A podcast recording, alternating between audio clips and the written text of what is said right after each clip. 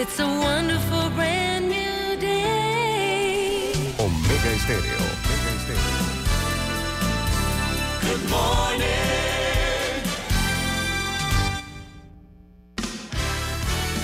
La mejor franja informativa matutina inicia a partir de este momento con un análisis completo del acontecer nacional e internacional. Noticiero Omega Estéreo.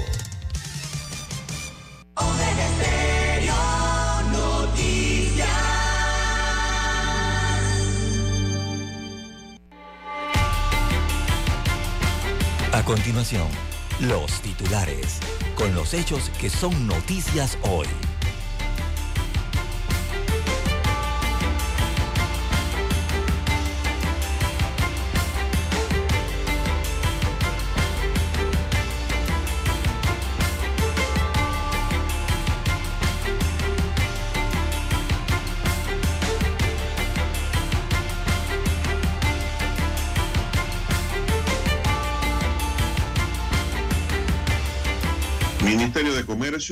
Panamá distanciados en las negociaciones. RM, Moca, Otro Camino y el Partido País son tres nuevas fuerzas políticas que van tras el poder en el escenario político para el año 2024. También tenemos, Panamá registra 10 nuevas muertes por la COVID-19 en la primera semana del año 2023. 10 muertes registradas. Tres delincuentes asaltan la parroquia La Locería y le roban hasta el propio padre. Increíble. También hubo un fin de semana de intenso movimiento político Panamá envía 55,7 toneladas de droga a Estados Unidos para su incineración porque el país no tiene capacidad para quemar dicho producto del decomiso de la policía. Panamá Oeste se quedará sin agua el jueves. Mucha atención, ¿eh? No van a tener agua potable ese día. La Feria de Boquete espera recaudar 150 millones de dólares en ingresos. También tenemos que los estudiantes reprobados buscan salvar su año escolar en el último brinco, en lo que queda, pues, de complemento en este año 2023 para pasar a un nuevo año escolar. También tenemos que se desata el infierno en la zona libre de Colón. Seis bodegas fueron quemadas. También tenemos, señoras y señores, para hoy, conductor de mula queda atrapado en un accidente y muere calcinado en la provincia de Darien. Un muerto y un herido tras ataques a tiros en La Fortuna. Continúa la ola de violencia y criminalidad por las calles. Por intentar meter droga a la cárcel, pagará 20 años de prisión.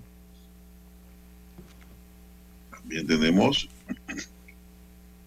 que encuentran cuerpo descompuesto en Cerro Patacón. Un sujeto le pagó una menor para tener actividad sexual y le decomisaron el material pornográfico y quedó preso.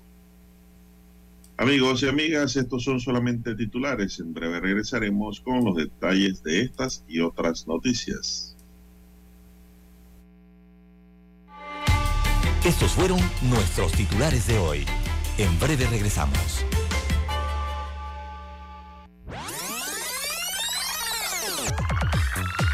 Omega Stereo tiene una nueva app. Descárgala en Play Store y App Store totalmente gratis. Escucha Omega Stereo las 24 horas donde estés con nuestra nueva app. 7:30 AM. Infoanálisis, con entrevistas y análisis con los personajes que son noticia. La mejor franja informativa matutina está en los 107.3 FM de Omega Estéreo, cadena nacional.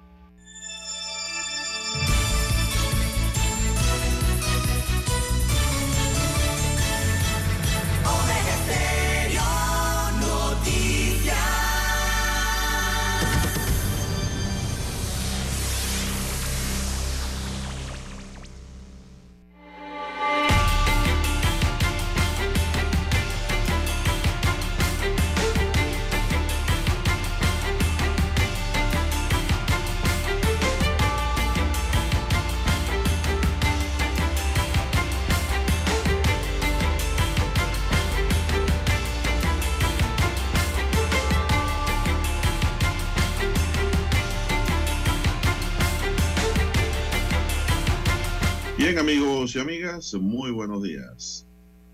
Hoy es miércoles 11 de enero del año 2022. En el tablero de controles está don Daniel Arauz Pinto. En la mesa informativa les saludamos. César, Lara. Lara. Y Juan de Dios Hernández Sanjur para presentarle las noticias, los comentarios y los análisis de lo que pasa en Panamá y el mundo en dos horas de información, iniciando esta jornada como todos los días con fe y devoción, agradeciendo a Dios Todopoderoso por esa oportunidad que nos da de poder compartir una nueva mañana y de esta forma llegar hacia sus hogares, a sus lugares de trabajo, a sus automóviles y donde quiera que usted se encuentre a esta hora de la madrugada. Muy buenos días, gracias por acompañarnos, gracias por permitirnos acompañarles a ustedes en sus vehículos, para los que van para el trabajo, para el interior, los que vienen, los que están circulando en Panamá y el resto del mundo. Gracias por esa preferencia. Pedimos para todos salud, divino tesoro, seguridad y protección, sabiduría y mucha fe. Mi línea directa de comunicación, amigos y amigas, es el WhatsApp doble seis catorce catorce cuarenta y cinco. Allí me pueden escribir durante el noticiero al doble seis 14 14 45. Don César Lara está en redes sociales. Don César, ¿cuál es su cuenta? Bien, estamos en arroba César Lara R. Arroba César Lara R es mi cuenta en la red social Twitter. Allí puede enviar sus mensajes, sus comentarios, denuncias, fotodenuncias, el reporte del tráfico temprano por la mañana. Recuerde esos incidentes o accidentes, bueno, lo que usted se encuentre sobre la vía Usted lo puede reportar allí, información que sirve eh, de datos para el resto de los conductores y tomar mejores decisiones. Buenos días, don Daniel Araúz, allí en las cuchillas, en la técnica. A usted, don Juan de Dios, en la unidad remoto. También a todos los amigos oyentes a nivel de la República de Panamá, las comarcas, provincias, el área marítima donde llega las dos señales de Omega Estéreo, también los que están en omegaestereo.com, allí la cobertura es a nivel mundial los que ya han activado su aplicación de Omega Stereo, el apps, si usted no lo tiene, bueno, usted lo puede descargar desde su tienda Android o iOS. También los buenos días a los amigos oyentes que nos sintonizan desde su televisor. Sí, Omega Stereo llega a su televisor al canal 856 de Tigo, televisión pagada por cable a nivel nacional. También estamos en Tuning Radio. ¿Cómo amanece para hoy, don Juan de Dios? Muy bien, gracias. Espero que usted esté bien. Muy bien, también. don Dani. Bueno, don César, vamos a entrar en materia informativa de inmediato. Bueno, unos 25 millones de dólares se espera que genere el desfile de las mil polleras a la región de Azuero, festividad en que se esperan unos 250 mil visitantes en conferencia de prensa realizada en las tablas, sede por ley del desfile que se realizará este sábado 14 de enero. Este año Dani no va a poder ir, entonces ¿eh? se anunció además el fin de la presencia de carros alegóricos. Así lo confirmó Iván Esquilser, ministro de Turismo, quien informó que este año será el último en el que se desfilarán las carrozas con el objetivo de hacer el trayecto mucho más fluido para este año se concedió la participación de 13 carros alegóricos, por última vez, y unas 100 delegaciones tanto de entidades públicas como familias y empresas privadas. Además, se, se destacaron la implementación de estrictos controles para que los participantes utilicen polleras propias del país y no haya presencia de otro tipo de indumentaria, don César, allí se escogió como abanderado de la fecha eh, al ministro de Gobierno Roger Tejada y se rendirá homenaje a personas que sean destacados en el planchado y confección de polleras, así como orfebres que realizan las prendas.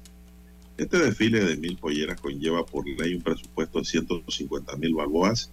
Sin embargo, según la organización, se trabaja en hacer un uso más austero de esos fondos.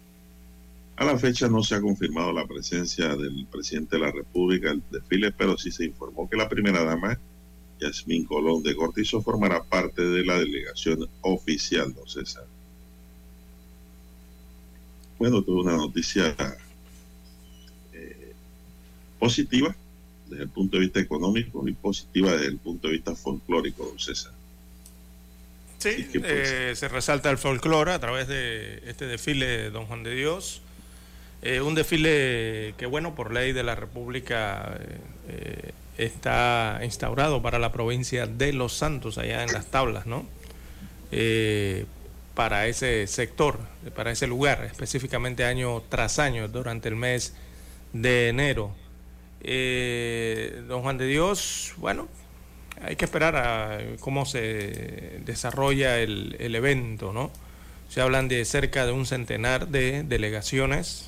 Calculo yo que esas delegaciones pueden tener, eh, ¿cuánto puede tener una delegación, don Juan de Dios? Institucional, allí unos 150 personas o, o menos o oh, más. bastante.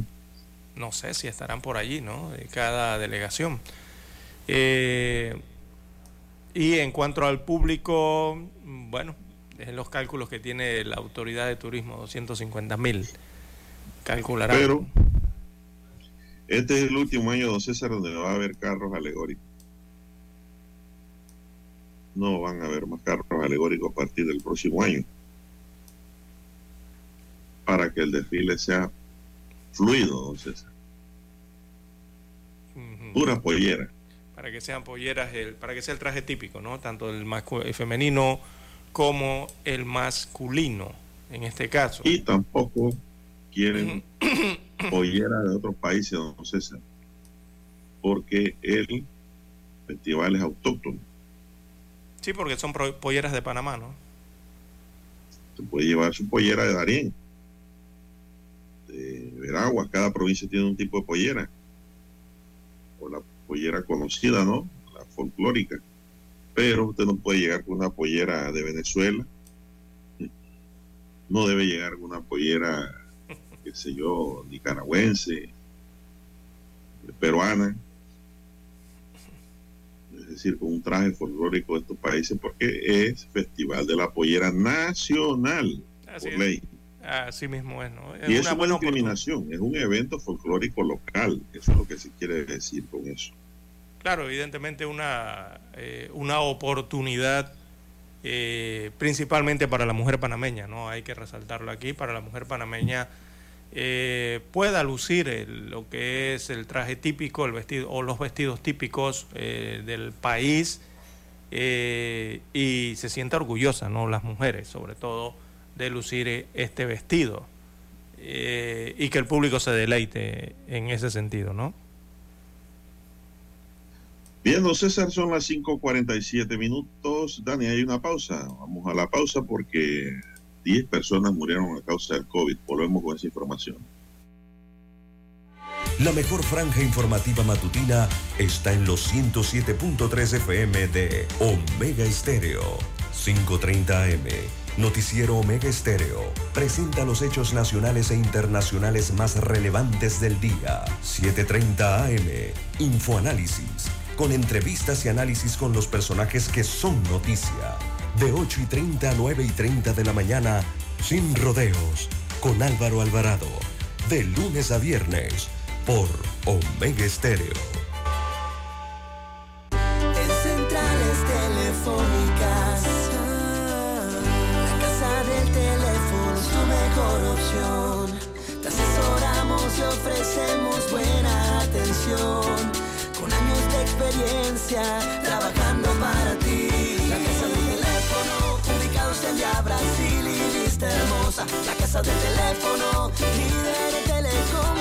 Telecomunicaciones. La casa del teléfono, distribuidores de Panasonic.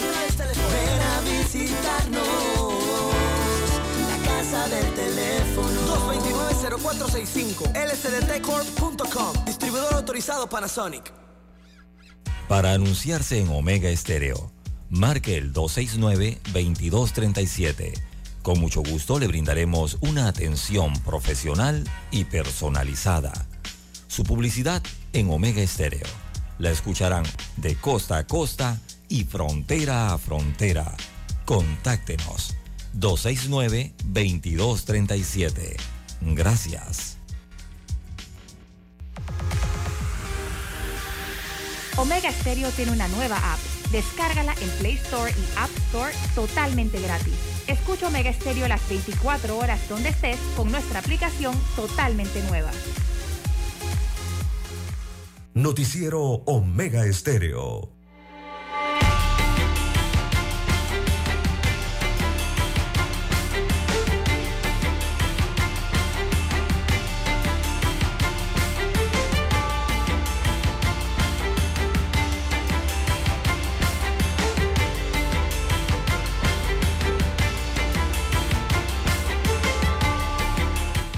Continuamos. Las autoridades sanitarias informaron este martes que el país registra 8.584 muertes, perdón, 8, 8.584 muertes es el número oficial. Y 1.027, no, 1.027.247 casos por COVID al sumar 10 fallecimientos y 1.403 contagios en la primera semana de este año 2023. 10 fallecimientos y 1.403 contagios. Para mí, don César, es peligroso. El COVID está allí, no se ha ido. Sigue acabando con la vida de gente en este país. Y hay que tomar las medidas preventivas de bioseguridad. Y nos estamos olvidando de ellas. Hasta el pasado sábado 7 de enero, habían tres pacientes en unidades de cuidados intensivos y 99 en sala, mientras que en 1984 estaban en aislamiento domiciliario. Hay 1.016.577 recuperados según cifras oficiales. El tema es que usted se ha podido recuperar hasta dos y tres veces, don César, porque si le ha dado COVID, usted dos, tres veces, se ha recuperado, ahí lo suman en ese millón. El informe del Ministerio de Salud reportó que durante la semana del 1 al 7 de enero se realizaron 17.839 pruebas para detectar la enfermedad que arrojaron una positividad de 7.9%. En cuanto a las vacunas, se han aplicado 8.700.000 3.178 dosis que corresponden a la suma de la primera, segunda, tercera y cuarta en todo el país, incluidos pacientes inmunosuprimidos según datos del programa ampliado de inmunización PAE.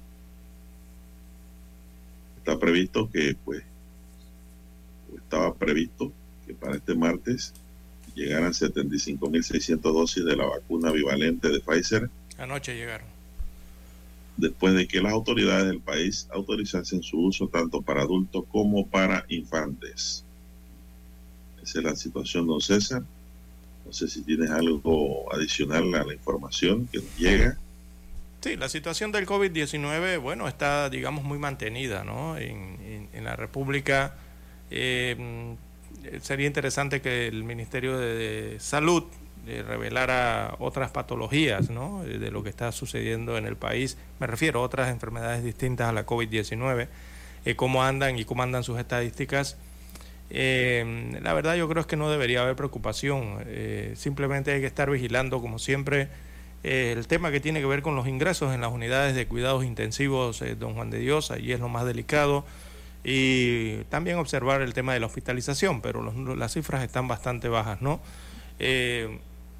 No sé si habrá eh, más casos de otras enfermedades que la COVID-19 actualmente o si la COVID superará a esas otras enfermedades, sobre todo las respiratorias. Eh, no, manejamos ahora mismo aquí las estadísticas del resto como podría ser influenza, eh, la gripe o, cualquier otra enfermedad, ¿no? que tiene que ver con las vías respiratorias. Pero, don Juan de Dios, hay que mantenerse optimistas, ¿verdad? Eh, para este año 2023 eh, quizás eh, venga, se pueda registrar algún tipo de repunte tras las navidades, pero no se prevé que esos repuntes sean algo grave, ¿verdad? y las medidas de prevención, bueno, los que desean mantenerlas las pueden mantener, mejor aún, ¿no? Estar prevenidos. Eh, esas medidas eh, básicamente se aplican mayormente a los, a los pacientes más vulnerables, ¿no? actualmente, o sea, las personas mayores de edad, personas que tienen patologías, ¿verdad? Personas con problemas cardiovasculares. Eh, allí sí hay que tener cuidado con nuestros adultos mayores, si es posible recomendarles mantener la mascarilla ¿no? y tener un poco más de cuidado debido a su edad y a otras enfermedades. pero, don Juan de Dios,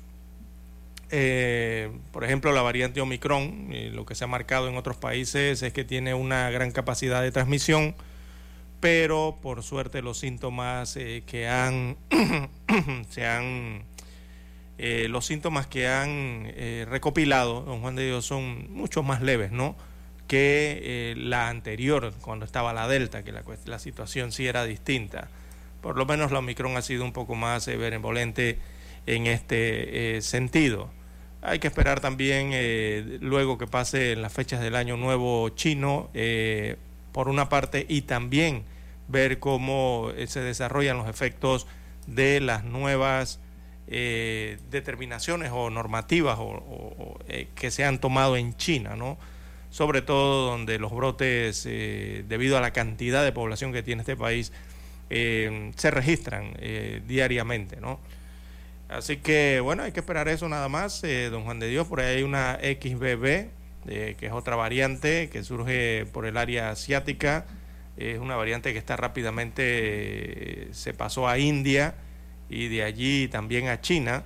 Eh, pero hay que esperar los resultados de eso. Hasta el momento mm, no es más grave la enfermedad, eh, que es lo importante, ¿no?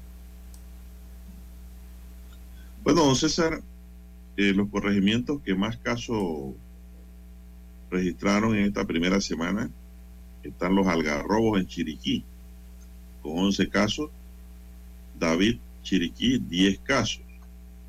Así que son los que más tienen, hay que tener mucho cuidado porque viene la feria, o César, de las flores, de boquete, así que pues hay que mantener las medidas de bioseguridad. Mucho COVID, según esta primera semana en la provincia de Chiriquí.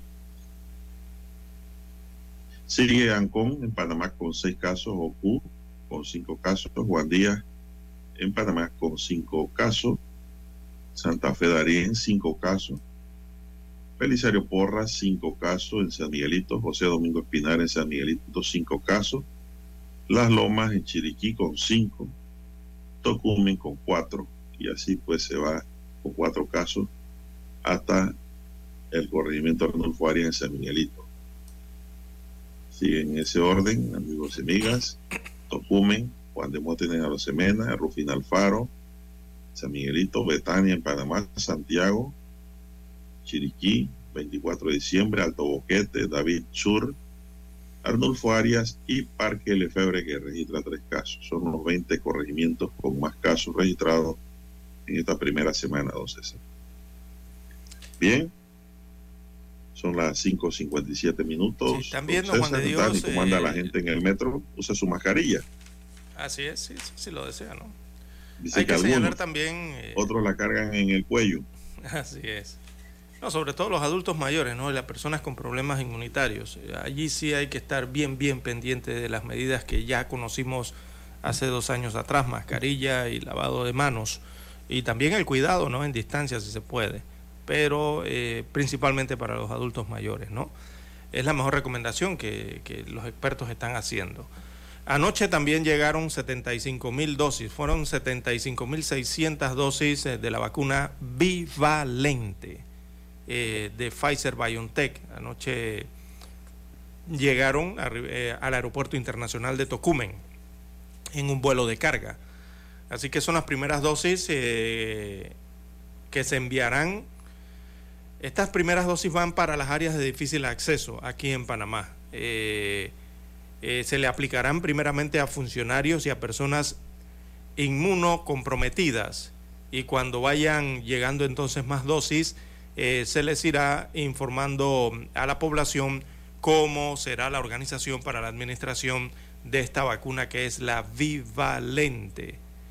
Eh, para una persona, entonces, para que una persona pueda ser inoculada con la vacuna bivalente, deberá contar, según el Ministerio de Educación, perdón, de Salud, deberá contar entonces con la tarjeta y que esa tarjeta diga que ya eh, ha sido inoculado con dos dosis de la vacuna monovalente, por lo menos las dos dosis, eh, las dos primeras dosis. Así que así está la situación con esta nueva vacuna que finalmente llegó a Panamá anoche, un primer embarque de 75.600 dosis de la vacuna bivalente. Bien, las seis en punto de la mañana, escuchemos las notas del himno nacional.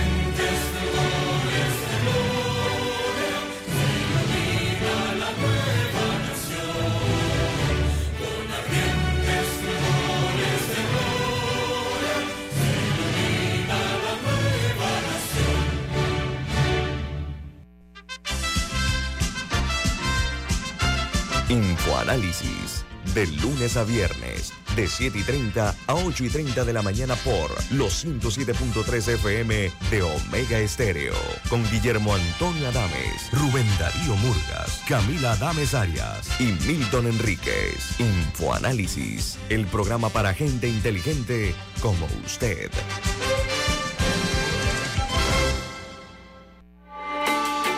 Noticiero Omega Estéreo.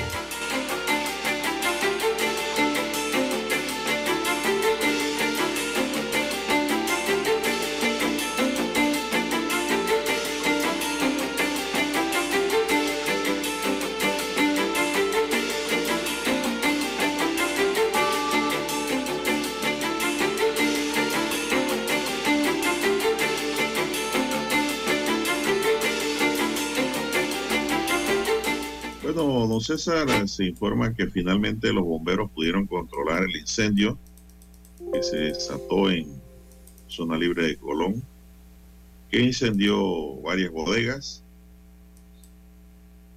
y duró el control por más de 12 horas, don César. 12 horas tirando agua por parte de los bomberos para tratar de eh, aislar el incendio y que no se extendiera a otras bodegas. El incendio se registró en la mañana en una bodega de una compañía dentro de la zona libre de Colón. El humo alertó a la seguridad de la zona franca, conductores y transeúntes que alertaron de inmediato a los bomberos sobre la situación que se estaba dando en esa área comercial. El incendio fue en un edificio situado a orillas del corredor de Colón, donde están varias compañías que ubican sus depósitos de diferentes mercaderías. Desde varias comunidades de las afueras de la ciudad se podía observar el humo espeso que emanaba de la bodega. Los bomberos atendieron la emergencia de inmediato. Acudieron bomberos de Colón que no se daban abasto, tuvieron que ser asistidos, don César, inmediatamente por bomberos de la ciudad de Panamá y por el cuerpo de bomberos de la Autoridad del Canal de Panamá, que también cuenta con unos equipos muy buenos, con el fin de ayudar a controlar este incendio, pues que dejó pérdidas millonarias, don César. Sí, porque fue un complejo de bodegas el que se incendió en la zona libre de Colón, en este hito comercial en el área del Caribe eh, panameño. Eh, se trata del complejo de bodegas de Mays, muy conocido, ¿no? Eh, en que está también Nevada. Así que recordemos que Nevada es una de las empresas que se dedica a la venta al detalle y al por mayor de productos variados especialmente en eh, los productos relacionados con salud, ¿verdad? Eh, eh, lo que tiene que ver con los cuidados de la piel. A eso se dedica este, esta empresa Nevada en la zona libre de Colón. No es la de productos lácteos. Cosméticos. Sí, sí, sí. No, no se vayan a equivocar con la de productos lácteos. No. Esta es de productos médicos, ¿no? bueno, testigos se dijeron ayer en la provincia de Colón que primero se escuchó una explosión y luego entonces se observó mucho humo, ¿no? Eh, eh, luego llegaron entonces varios carros cisternas del Benemérito Cuerpo de Bomberos de la República. Eh, incluso uno de los camisas rojas tuvo que requerir ayuda, posiblemente por la inhalación de humos, de humo, el día de ayer. Así que parte de lo que ocurrió entonces en este complejo de bodegas eh, de la zona libre eh, de Colón. Ese fue un fuego que se extendió a, otros edificios, eh, por lo que requirió entonces el apoyo de otras estaciones, incluyendo estaciones de bomberos de la provincia de Panamá. Recordemos que ahí en la zona libre de Don Juan de Dios todos los edificios están pegaditos, no son como adosados prácticamente, uno pegado al otro en línea. Eh, por ser un complejo ¿no? de, comercial. Gracias a Dios se logró contener entonces el incendio porque de no detenerlo, don Juan de Dios, y usted se podría imaginar lo que pudiese ocurrir, ¿no? Si se pasan lo, el incendio de inmueble en inmueble o de comercio en comercio. Así es. Bueno, son las seis, siete minutos. Eh, Ministerio de Comercio y Cobre Panamá están distanciados en negociaciones. Según el Ministerio de Comercio, aún quedan por resolver las regalías, deducciones, mitigación de impuestos e incumplimiento y terminación de contrato. Ayer el gerente de First Quantum, Tristan Pascal, confirmó que Cobre Panamá estaba dispuesta a llegar a un acuerdo, aunque las partes todavía no concuerdan en los números y en la forma de solucionar los conflictos contractuales, nos dice hoy la estrella de Panamá. Las posiciones entre el Ministerio de Comercio y Cobre Panamá parecen alejarse cada vez más. El primero rompió el hermetismo que mantuvo desde el inicio de las negociaciones y emitió un comunicado para corregir varias aseveraciones dadas por Tristán Pascal, director general de First Quantum, durante una conferencia telefónica ofrecida ayer. Pascal aseguró que Cobre Panamá, operada por su subsidiaria de Minera Panamá, está dispuesta a llegar a un acuerdo justo con el gobierno panameño y que aceptaría las condiciones económicas impuestas por el Ministerio de Comercio e Industrias. Entre ellas, una de las más polémicas se refiere al pago de 375 millones de dólares anuales al gobierno en caso de que cobre se cotice por debajo de unos 75 dólares la libra y el porcentaje en regalías que debía reajustarse a lo que señalaba el código minero, que es de un 5% para el cobre y un 4% para el oro. Para el Ministerio de Comercio quedan pocos desacuerdos pendientes, pero precisamente faltan por solucionar las regalías, deducciones por agotamiento, medidas internacionales para mitigar la evasión de impuestos, alcance de la servidumbre, incumplimiento sustancial, terminación y otros. De hecho, la propuesta de contrato de Minera Panamá, presentada más recientemente, han distanciado aún más las dos partes. Los beneficios económicos de Panamá se reducen aún más cuando se aplica la propuesta de agotamiento de Minera Panamá. Por lo tanto, para el Ministerio de Comercio se debe comparar el paquete de beneficios económicos completo de Panamá, compuesto de regalías e impuestos, y no solo un componente, al determinar si es consono con los estándares internacionales para contratos mineros. Además, el Ministerio de Comercio reveló que la mina ha presentado propuestas que le ofrecen más beneficios cuando el precio del cobre es alto y protecciones en escenarios desfavorables cuando baja el precio. Por ejemplo, señala el Ministerio de Comercio, la propuesta de Minera Panamá sobre el agotamiento disminuye la cantidad de años que pagaría el ingreso mínimo garantizado y disminuye los beneficios económicos de Panamá en escenarios de alto precio y del cobre y o alta producción. Añade, esto haría que el beneficio económico de Panamá fuera considerablemente inferior al de los países en situación comparable y daría como resultado un beneficio económico asimétrico a Minera Panamá. Después de hacer un breve contexto acerca de las condiciones en las que la mina se hizo del proyecto, Pascal enumeró los puntos que la empresa está dispuesta a firmar con el gobierno. En primer lugar mencionó el pago mínimo descrito arriba y lo calificó como único en la región o en cualquier jurisdicción que explote minerales. Bueno, eso hay que analizarlo y estudiarlo, don César, comparativamente. ¿eh? Sí, con el papel aguanta todo. No creo que eso sea tan así como lo dice Pascal.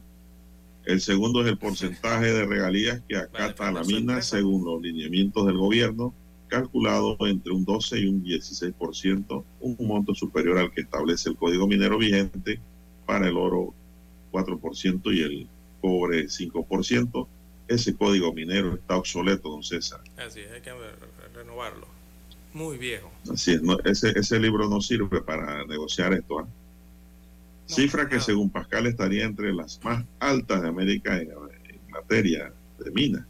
El Ministerio de Comercio, en cambio, apunta que las regalías son solo un componente de los beneficios que recibiría Panamá. Las propuestas en el contrato son más altas porque los otros componentes del paquete económico son nominalmente bajos. Bueno, ¿y cómo van a arreglar, don César, el tema de que gobiernos extranjeros tienen su plata, su dinero, sus recursos metidos aquí? Cuando eso es prohibido por la Constitución. Sí, ese es el principal eh, problema, ¿no? Eh, yo me hacía esa misma pregunta ayer y, cuáles cuáles serían esos puntos ¿no? de referencia, porque esos puntos son los que están en, la en materia de seguridad jurídica, que habla eh, First Quantum Mineral Limitada en sus comunicados desde Canadá y a nivel internacional. Cuando habla de seguridad jurídica es esos puntos que usted está señalando, don Juan de Dios. ¿Y cuáles serían? Eh, que porque First Quantum asegura que solo faltan resolver eh, de manera justa esos puntos, de acuerdo a la empresa, ¿no? De manera justa, eh, para asegurar que el contrato sea duradero y a largo plazo. O sea que ahí es donde está trancada la cosa. Pero que el gobierno entonces reitera que no está en disposición de negociar. cuando la contraparte del gobierno de la República de Panamá dice eso es porque hay algo muy raro en, las, eh, en lo que se ha presentado sobre la mesa, ¿verdad? Eh, no estará de acuerdo Panamá en algunos términos. Eh, escuchaba ayer una conferencia de prensa, parte de una conferencia de prensa dictada por, por altos directivos de First Quantum, una conferencia que transmitieron vía electrónica desde Canadá desde Toronto. Eh, y señalaba allí el representante, el alto representante de First Quantum Minerals, que espera, ellos como empresa esperaban que el gobierno o la República de Panamá presentara los instrumentos legales, ¿verdad?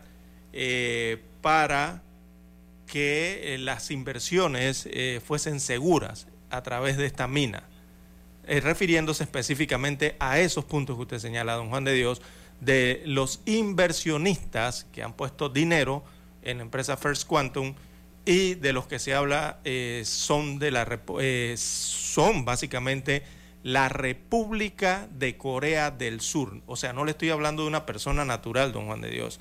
Estamos hablando de un país, de un Estado que estaría invirtiendo, ¿no? También se habla de China y de Singapur, pero principalmente resuena el nombre de Corea eh, del Sur. Entonces allí evidentemente está trancado, debe estar trancada esta, esta operación o este acuerdo porque habría que modificar la constitución política de la República de Panamá, don Juan de Dios no quedaría de otra. Eh, ¿Cómo hace Panamá para modificar una constitución, la constitución de su país en tan poco tiempo? Y, a esperar a que se lo aprueben, ¿no? El país, evidentemente. Eh, así que por allí eso debe estar más que trancado en esa parte, ¿no? Bueno, don Daniel. Bueno, vamos a hacer una pausa. Que hay que hacer una pausa. Hacemos una pausa y retornamos con más detalles.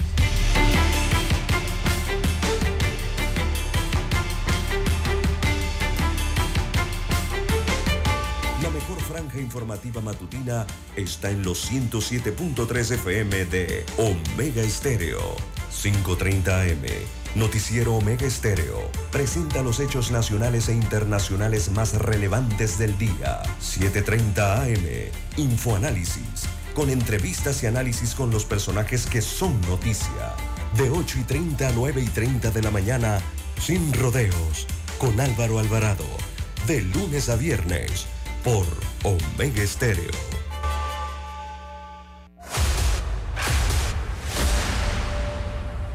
Desde los estudios de Omega Estéreo, establecemos contacto vía satélite con la voz de América. Desde Washington, presentamos el reportaje internacional.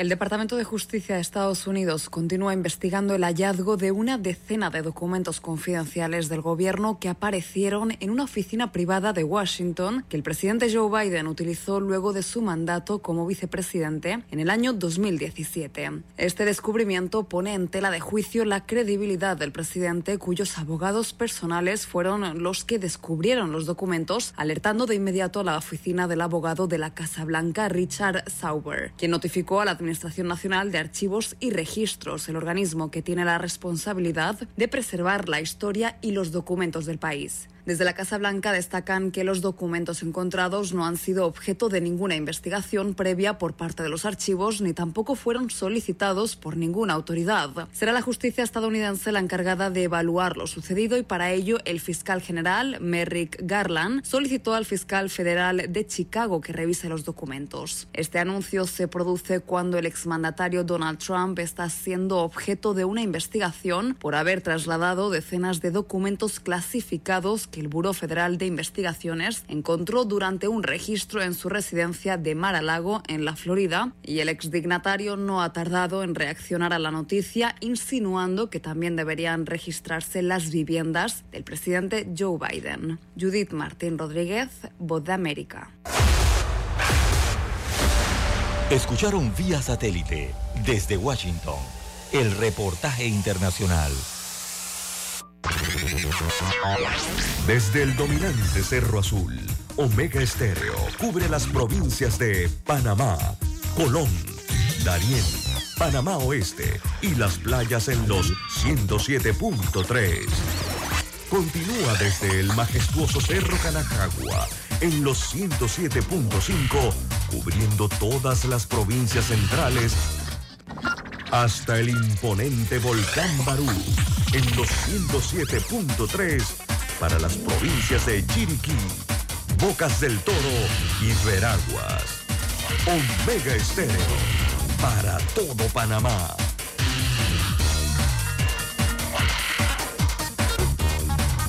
Omega Estéreo, cadena nacional.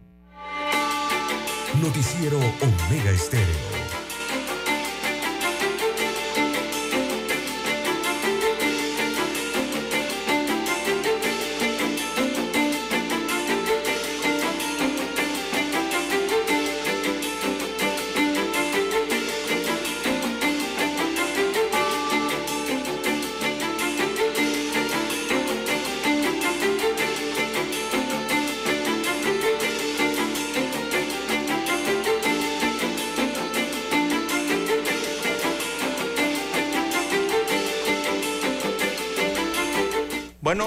Se observa, se observa en este, en esta puesta de comunicados, tanto desde Canadá como los comunicados entonces desde Panamá, de ambas partes, eh, don Juan de Dios.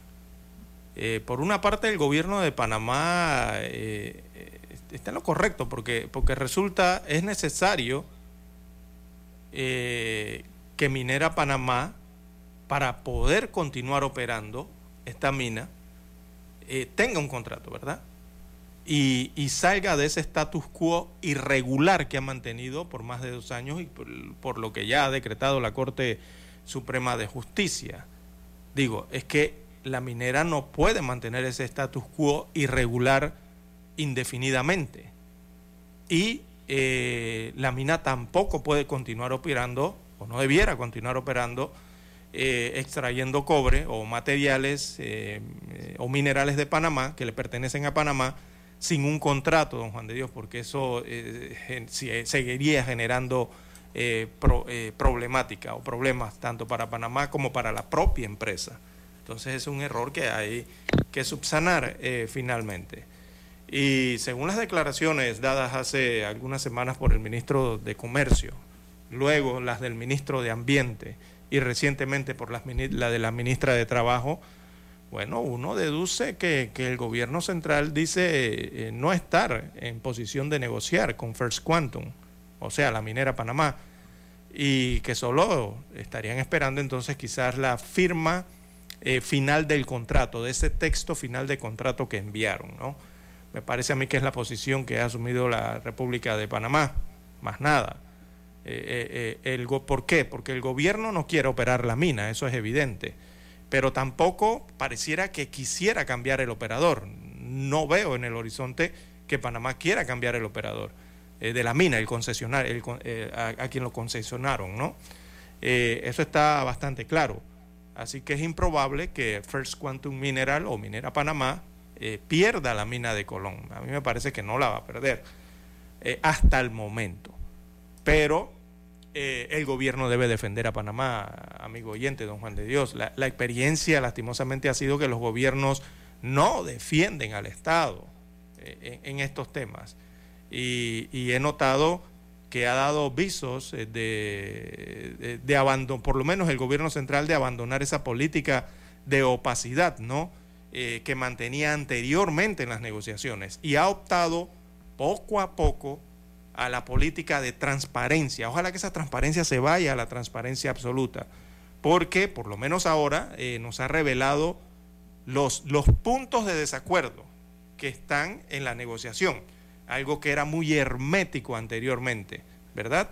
Eh, eso, eh, eso es lo que pienso yo mejor le conviene a, a Panamá, al gobierno, reorientar la, la negociación de cara primero al pueblo, ¿verdad? Eh, para evitar eh, esas conductas eh, acá antinacionales y antipopulares, ¿no? Y recordemos que los minerales, según la Constitución Política de la República de Panamá, precisamente le pertenecen a la República de Panamá. es un bien de toda la nación, de todos sus pobladores. Así que sigue esta situación, don Juan de Dios, evidentemente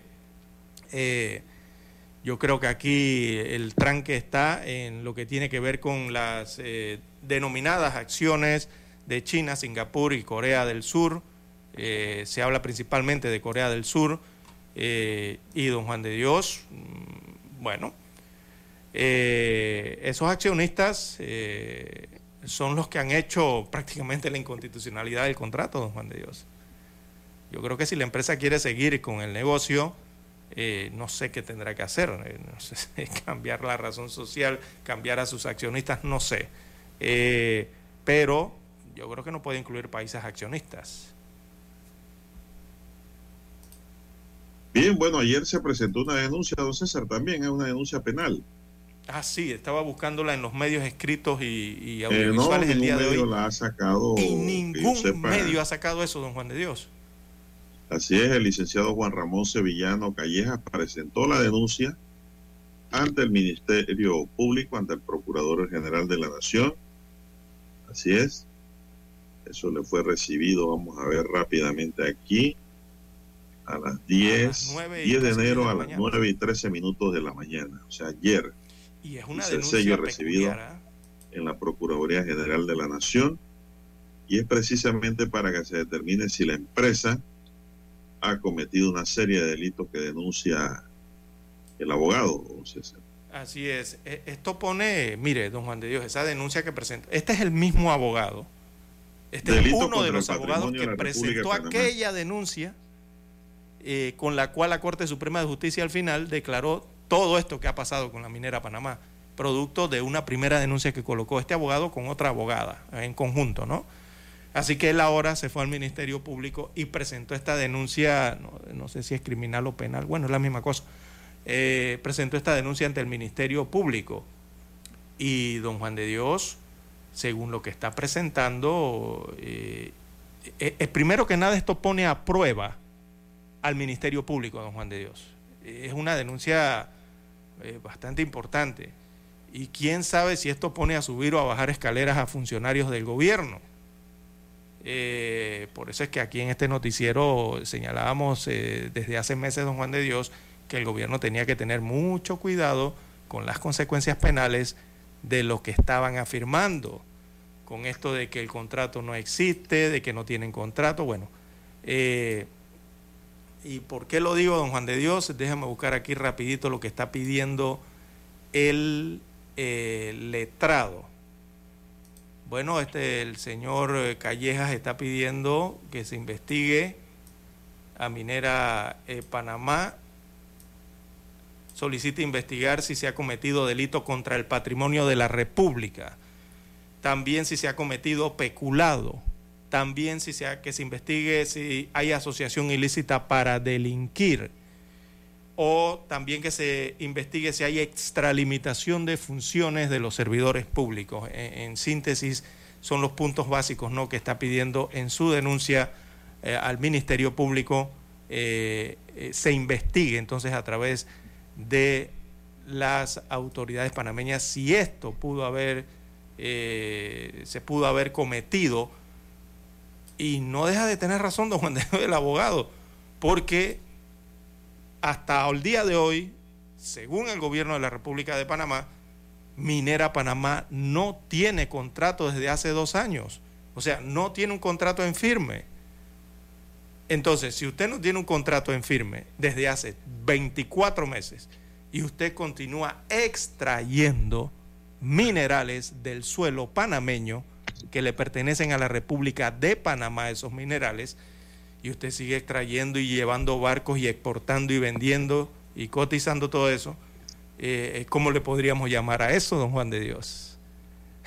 Entonces, eh, esta denuncia es una denuncia eh, que al final es delicada, don Juan de Dios, porque si supuestamente Minera Panamá no tiene contrato vigente, repito, como sostiene el gobierno de la República de Panamá, entonces se pudiera entender que presuntamente, probablemente han estado robando bienes nacionales desde hace dos años, o sea, los minerales, porque el subsuelo y los minerales son de Panamá y posiblemente también eh, por el mero, eh, el mero hecho ¿no? de dejarlos operar sin contrato vigente. Recordemos que aquí se han emitido una serie de documentos, una serie, se han hecho una serie de cobros, liquidaciones, se han emitido visas, se han emitido permisos de trabajo por varias instituciones y, sus funcionarios. Así que, don Juan de Dios, eh, eh, cuidado pues, ¿ah? podría ocurrir algo eh, con estas cosas. Bueno, es una denuncia, don César, presentada por Juan Ramón Sevillano, una denuncia precisa, concisa y exacta que le envía el Ministerio Público al Procurador General de la Nación como para que despierte e inicie una investigación sobre el tema, don César. si es que, digo no que prueba. Entonces, eh, lo que quiere decir la denuncia es que, señor procurador, usted no está actuando. correcto. Aquí hay esto, esto, esto y aquello. Hay que determinar si se cometieron estos delitos y hay que empezar a investigar. Eso es lo que dice una denuncia sencilla porque tiene una sola foja. Sí, pero es directa, don Juan de Dios. ¿ah? Entonces, ¿a quién le corresponde investigar según la Constitución y el Código Penal? El Código Procesal Penal al Ministerio Público. Entonces, eso es lo que le ha dicho el abogado, señores, investiguen esto, la posible comisión de estos delitos a raíz de la noticia crímenes que ha aparecido. Claro. No, y más que nada por, medios de comunicación, por redes sociales ¿Y quién no se ha enterado? Hay una serie de anomalías de la posible comisión de un hecho punible y no hemos observado que se ha iniciado formalmente una investigación. Ese es el mensaje claro que le envía el abogado al procurador. Y más que nada, don Juan de Dios, antes de ir a la pausa, ¿quién no se ha enterado en este país del fallo de la Corte Suprema de Justicia, don Juan de Dios, respecto a este contrato? Entonces, si no hay contrato, ¿qué está pasando en Panamá? Con esta minera Panamá. ¿Mm? Bueno, por ahí hay varias figuras penales eh, de delitos, ¿no? Que establecen los códigos eh, aquí en Panamá eh, cuando estas cosas ocurren. Sobre todo cuando no hay contrato, ¿verdad? Cuando se habla de que se puede estar operando ilegalmente, cuando se habla de que se puede estar explotando los recursos y comercializando minerales del país eh, hay varias figuras que se pueden investigar allí, ¿no? Eh, y bueno, así está la situación. Y estas cosas pasan al final, don Juan de Dios, porque yo no diría que el gobierno, sino los gobiernos, aquí entran varios, eh, no, no, no hicieron valer el fallo de la Corte Suprema de Justicia en su momento, me refiero a los gobiernos de turno, que en su momento debieron haberlo hecho, pero no lo hicieron o lo hicieron tarde. Y como el gobierno nacional no ha manejado, por lo menos hasta ahora con transparencia, este tema, ha estado muy oculto, actualmente lo que hay es muchas dudas y también incertidumbres sobre cuál es el fondo y sobre cuál es la intención real, ¿verdad?, con relación a este problema y los yacimientos mineros. Así que esperemos al Ministerio Público si primero que nada investiga, ¿no? Hay que hacer la pausa y retornamos.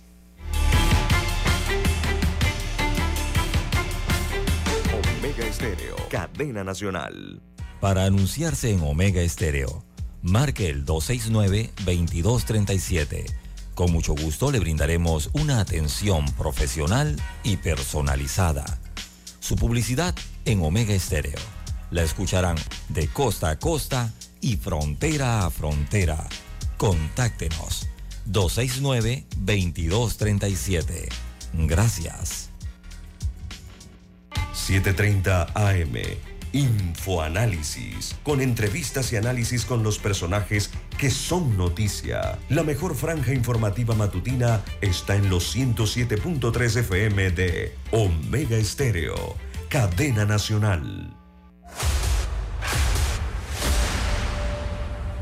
Desde los estudios de Omega Estéreo, establecemos contacto vía satélite con la voz de América. Desde Washington, presentamos el reportaje internacional.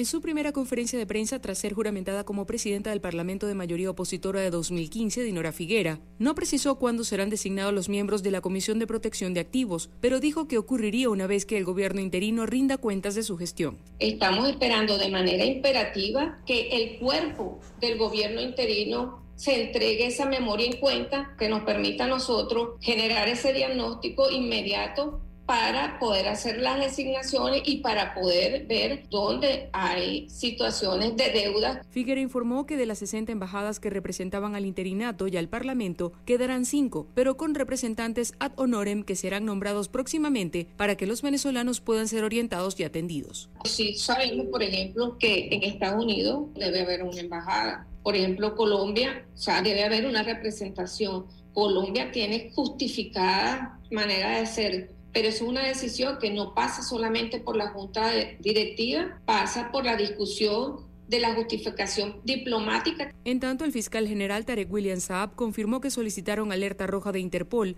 y que fueron dictadas órdenes de aprehensión por delitos de usurpación de funciones, traición a la patria y legitimación de capitales contra las integrantes de la Junta Directiva del Parlamento que se encuentran en España y Estados Unidos. Al respecto, dijo que estarán atentos de cuáles serán las acciones de esos países. El mismo lunes, la Oficina de Control de Activos del gobierno estadounidense, que sigue considerando a Maduro como ilegítimo, emitió la licencia general número 31B que autoriza a la Asamblea Nacional de 2015 a realizar acciones prohibidas bajo el régimen de sanciones. Carolina Alcalde, Voz de América, Caracas.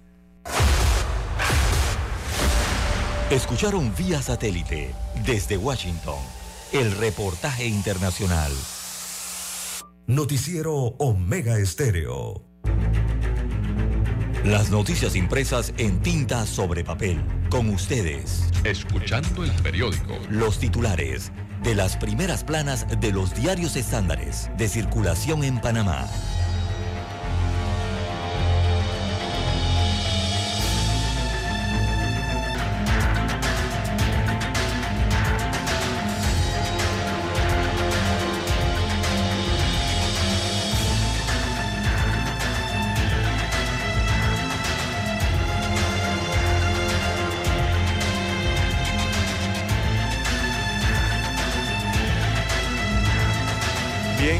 El diario La Prensa titula para este miércoles 11 de enero del año 2023, Panamá revela lista de desacuerdos con minera.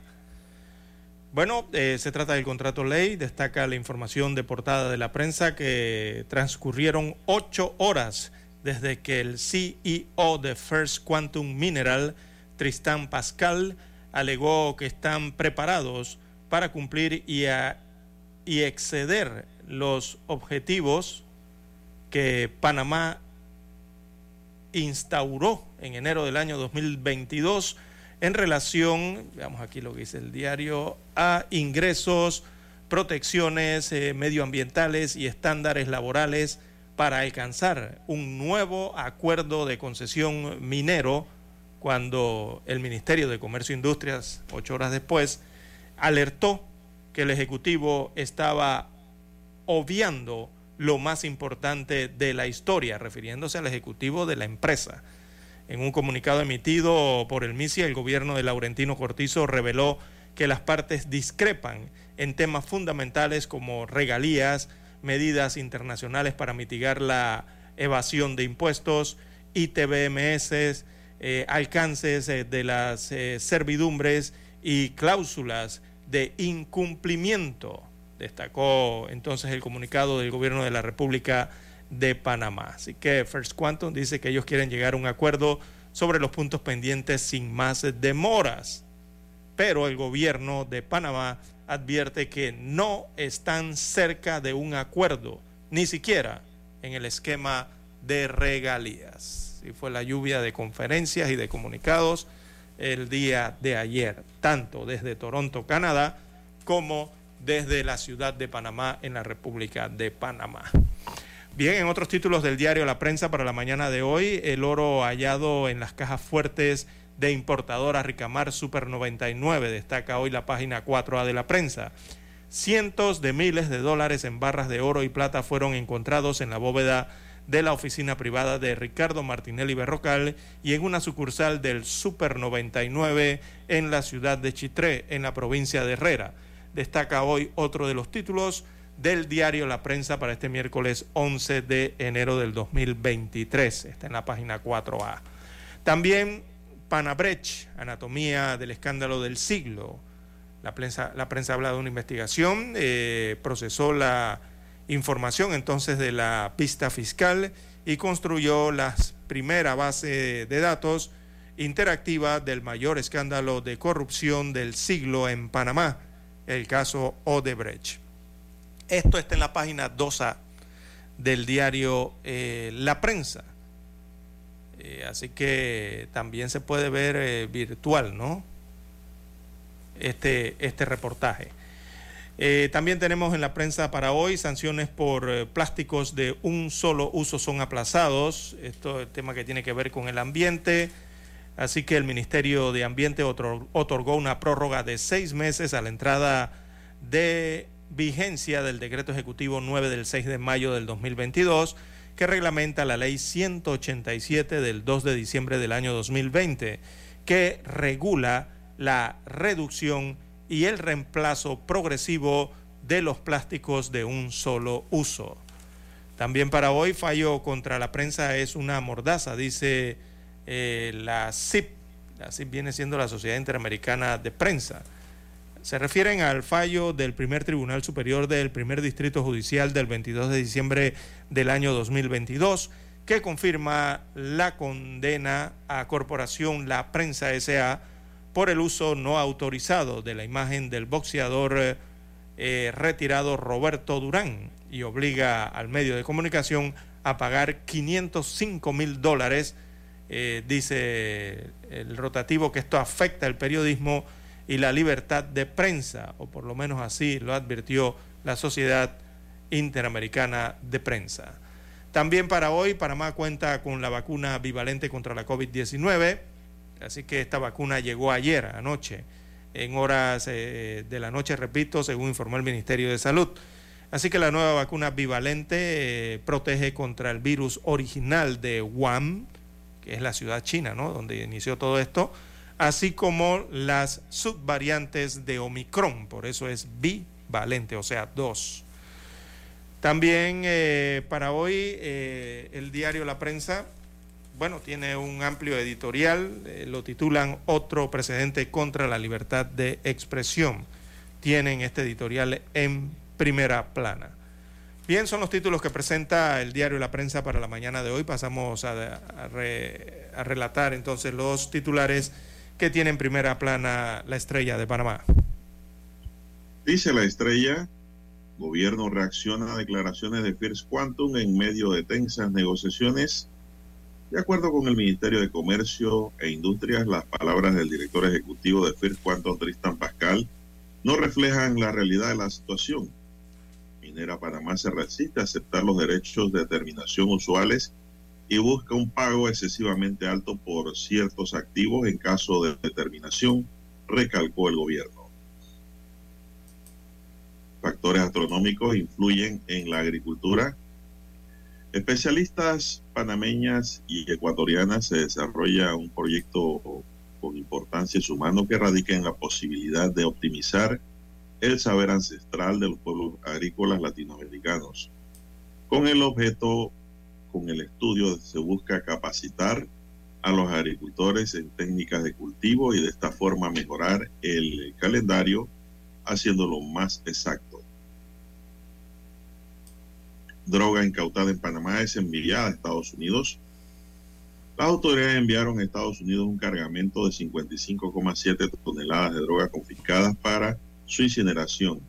Es la segunda diligencia de este tipo para evitar la quema de droga en Panamá. El fútbol empezó 2023 con dos bajas. Garrett Bale y Hugo Lloris anunciaron su retiro. En 1964 se definió el camino hacia la soberanía, dice Avilés. El historiador Enrique Avilés explicó que el aporte de las generaciones de los 60 y las luchas sociales que, se, que le precedieron se materializaron tras el Tratado Torrijos-Carter de 1977, y es un activo que hoy no esté rindiendo los beneficios sociales que debería rendir. Y es otro análisis del proceso, sobre todo con la vuelta y a la democracia en 1999, dijo el historiador. También en los titulares de techo de la estrella hoy dice, Amador ayer y hoy, la exhibición que cuenta la historia de la calzada de Amador. RM, Moca y País tendrán la fortaleza para llegar al poder en el año 2024. Es un titular interrogativo que nos despeja hoy el diario La Estrella de Panamá en su primera plana en titular de Caballero. Señoras y señores, estos son los titulares que hoy nos brinda La Estrella de Panamá y concluimos así con la lectura de los principales diarios estándares que circulan a nivel nacional. Vamos a la pausa y regresamos. Hasta aquí, escuchando el periódico. Las noticias de primera plana, impresas en tinta sobre papel.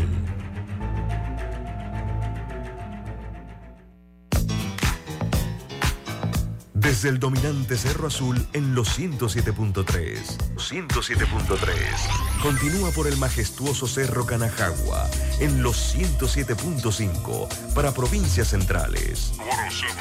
Hasta el imponente Volcán Barú. Volcán Barú. En los 107.3. Transmite Omega Estéreo, cadena nacional simultánea. Noticiero Omega Estéreo. Desde los estudios de Omega Estéreo, establecemos contacto vía satélite con la voz de América. Desde Washington, presentamos el reportaje internacional.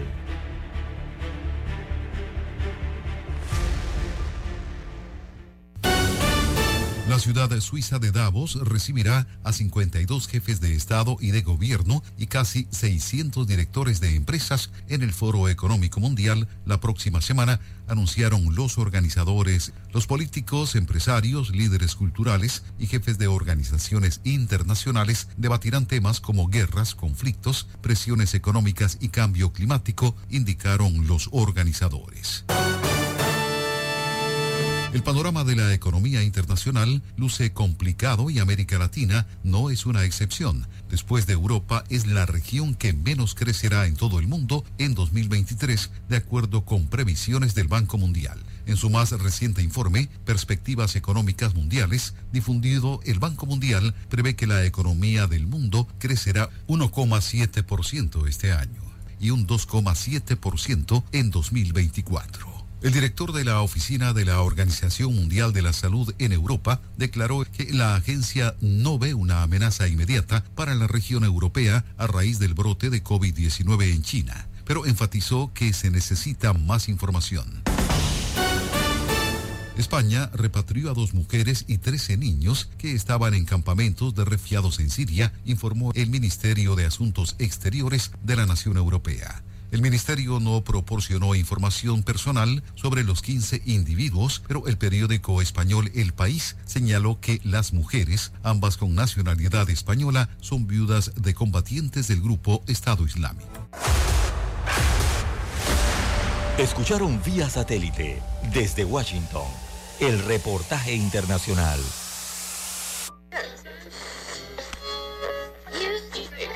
Cuando nadie creía en el FM estéreo. Esta es la nueva generación en radio. Esta es la generación Omega. Construimos el camino que seguirían las demás. Omega Estéreo. 41 años de profesionalismo, evolución e innovación. Problemas de tierra reclamos por accidentes, despidos injustificados, reclamos de herencias, sucesiones, daños y perjuicios. Todo problema legal civil, penal y laboral, consulte al 6614-1445. Licenciado Juan de Dios Hernández le atiende. 6614-1445. Con atención en Panamá, Panamá Este, Panamá Oeste, Colón, Coclé, Santiago, Herrera y Los Santos. Anote y consulte 6614-1445. Es momento de adentrarnos al mar de la información. Este es el resultado de nuestra navegación por las noticias internacionales más importantes en este momento.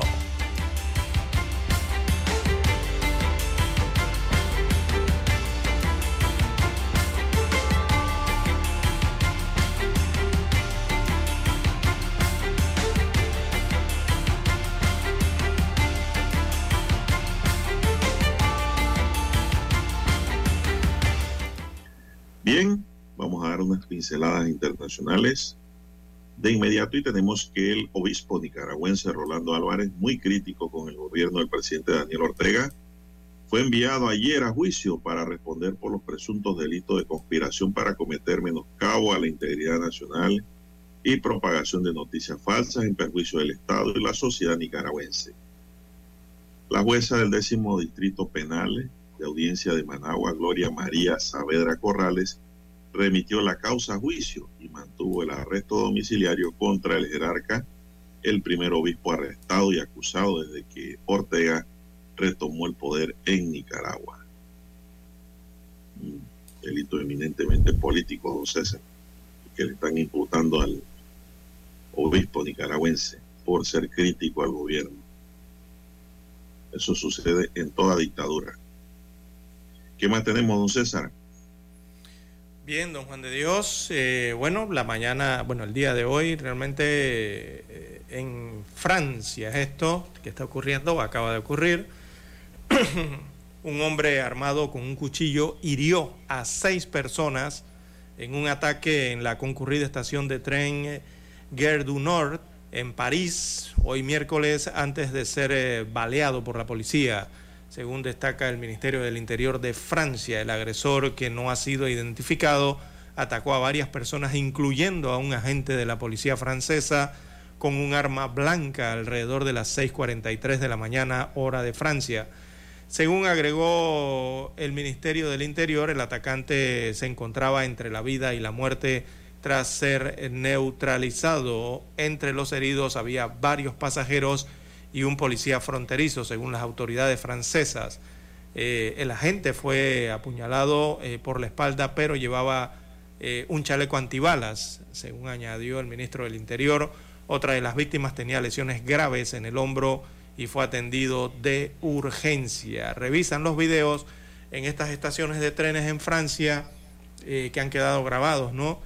una de las estaciones, recordemos esta Gare du Nord, es una de las más concurridas de la capital francesa eh, y mostraban entonces estos videos la tensa calma mientras decenas de policía se agolpan eh, cerca eh, de las entradas de esta terminal de los trenes Eurostar en una zona que está acordonada.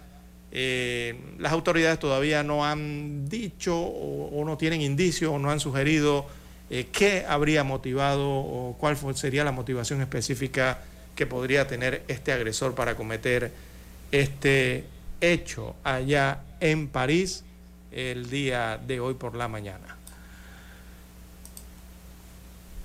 Bueno, fiscal colombiano imputó a nueve funcionarios de la Agencia Nacional de Infraestructura que al parecer tramitaron y suscribieron el otro sí de un contrato para hacer los estudios y diseños de una carretera en el norte del país que hace parte del caso de Bres.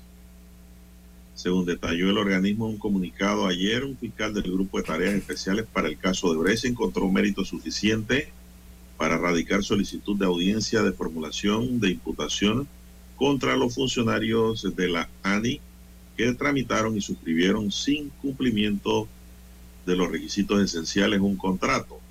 El documento al que se refiere es al otro sí número 5, al contrato de concesión número 007 de 2010 para la elaboración de los estudios y diseño de la fase 3 del segundo puente entre los municipios de Plato y Zambrano en el departamento caribeño del Magdalena.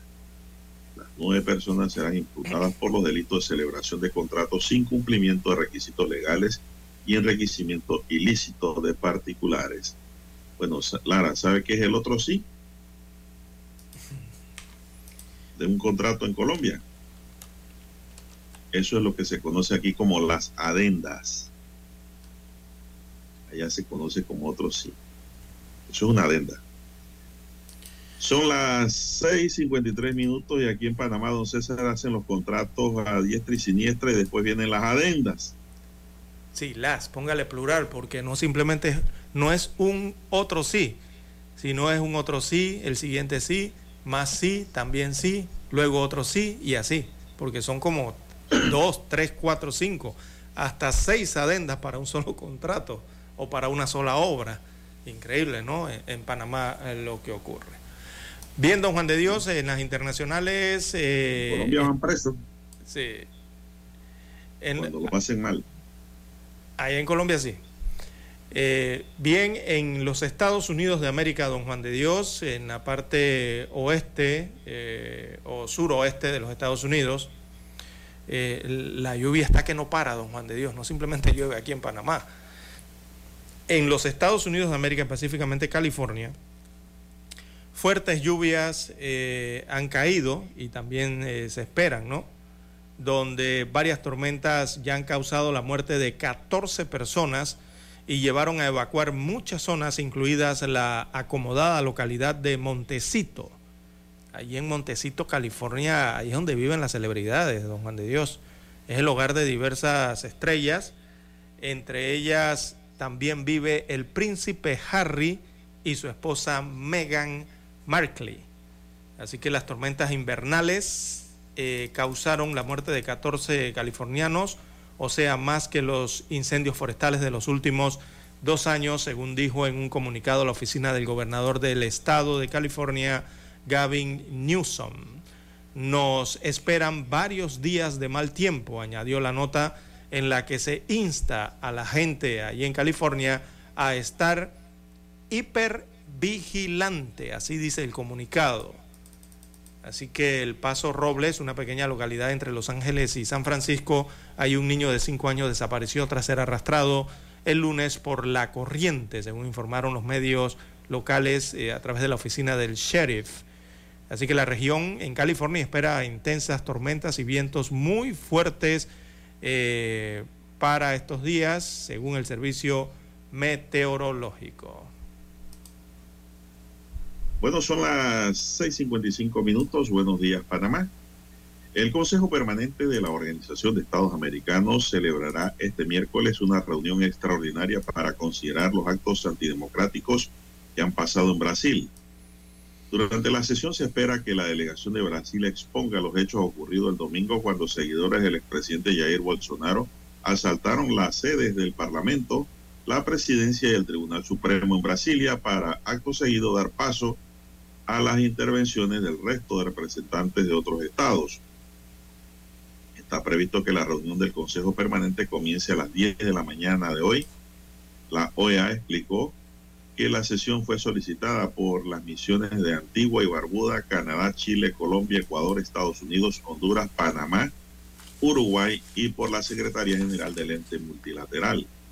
Los presidentes de Chile, Gabriel Boric, y Colombia, Gustavo Petro, que comparten liderazgo en la nueva ola progresista que surca a Latinoamérica, levantaron el lunes la voz contra el intento de golpe de Estado en Brasil y pidieron unidad regional para fortalecer las democracias.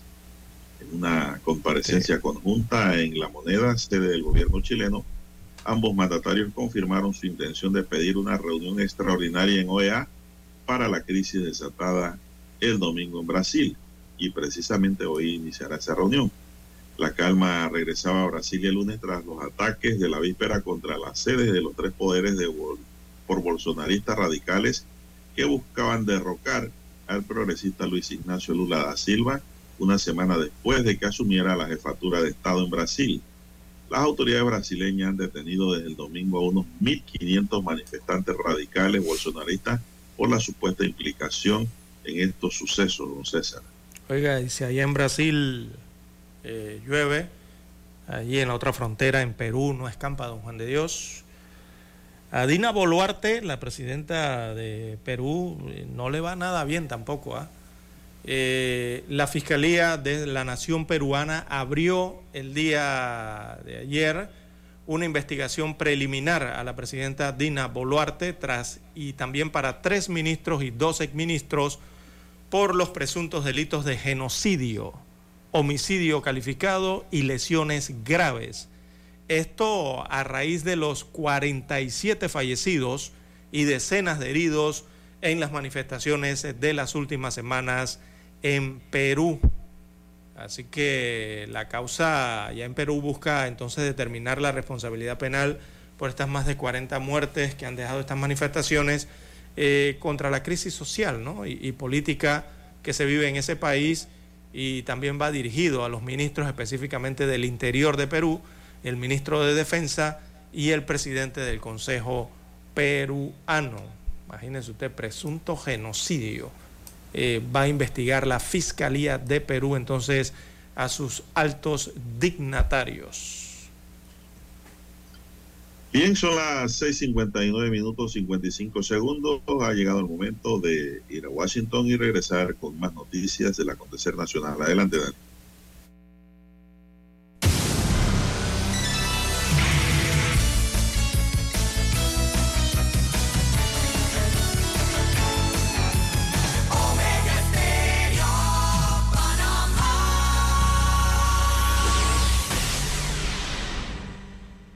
El satélite indica que es momento de nuestra conexión. Desde Washington, vía satélite. Y para Omega Estéreo de Panamá, buenos días, América. Buenos días, América. Vía satélite. Desde Washington.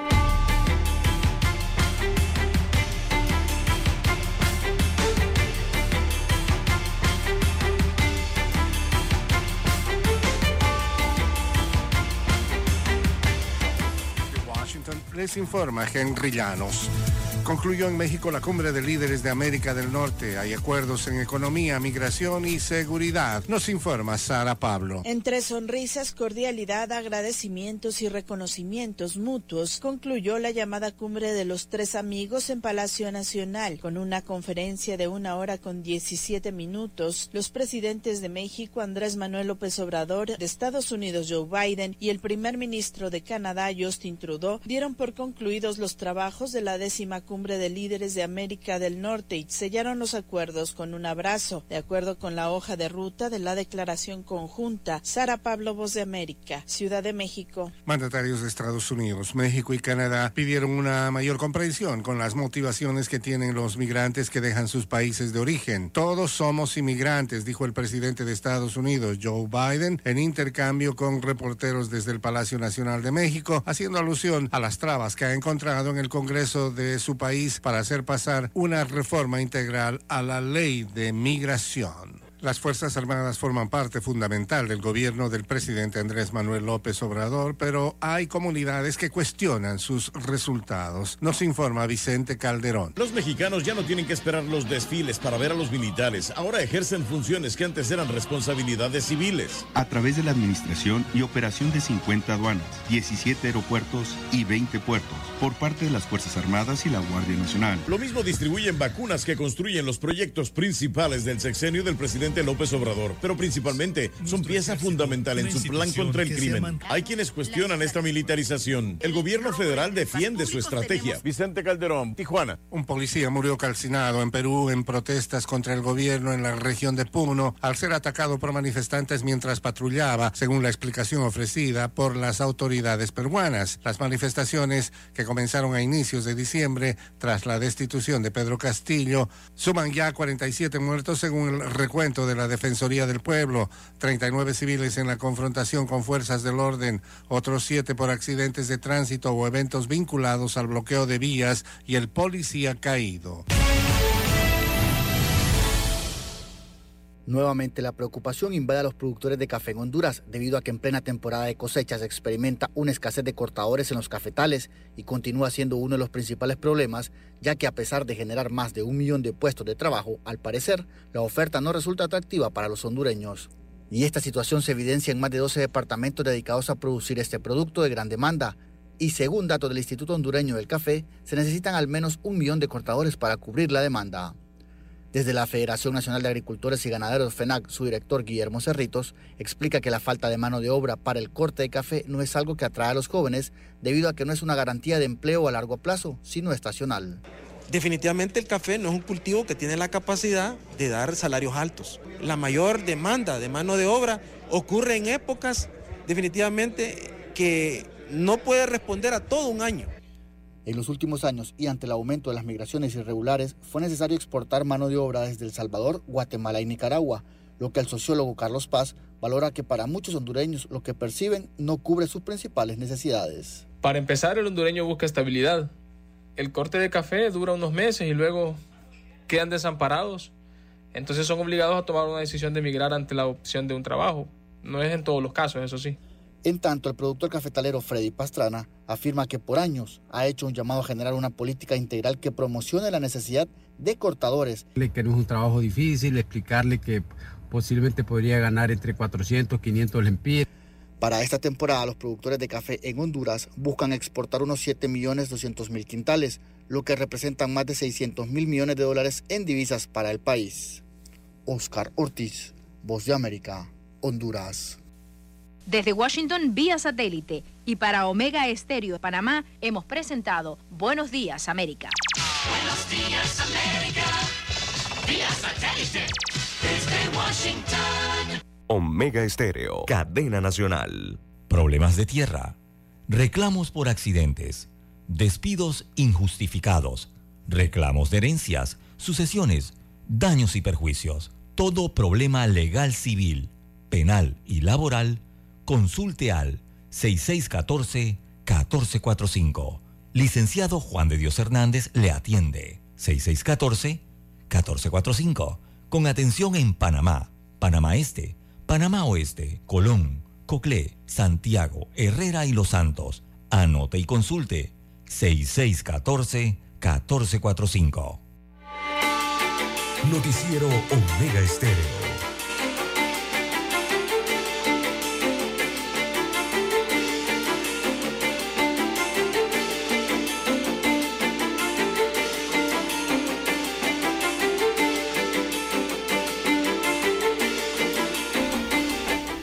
Señoras y señores, están en sintonía de Omega Estéreo, cadena nacional. ¿Qué hora tenemos ya, don César? Bien, 7.6, 7.6 minutos de la mañana en todo el territorio nacional. Recuerde manejar con mucho cuidado porque los accidentes están allí, a la orden del día. Recuerde usar bien su...